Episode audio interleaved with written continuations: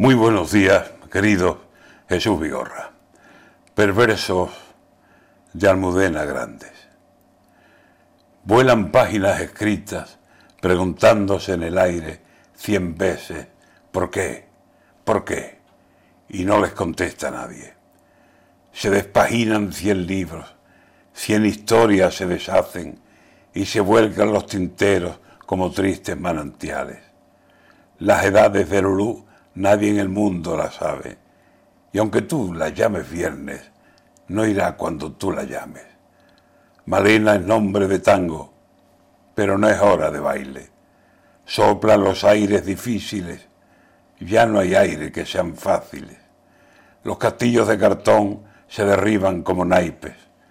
Todo el corazón helado, tú tan cálida, ahora traes. La muerte nos duele siempre pero hay muertes que nos abren heridas que no sabemos cómo ni por qué las hace. Cuando la muerte se lleva a quien nos trajo paisajes, historias, nombres, cercana a la muerte, siempre no sabe. Muere el escritor y queda la historia sin terminarse y sin que nadie se atreva a contárnosla bien.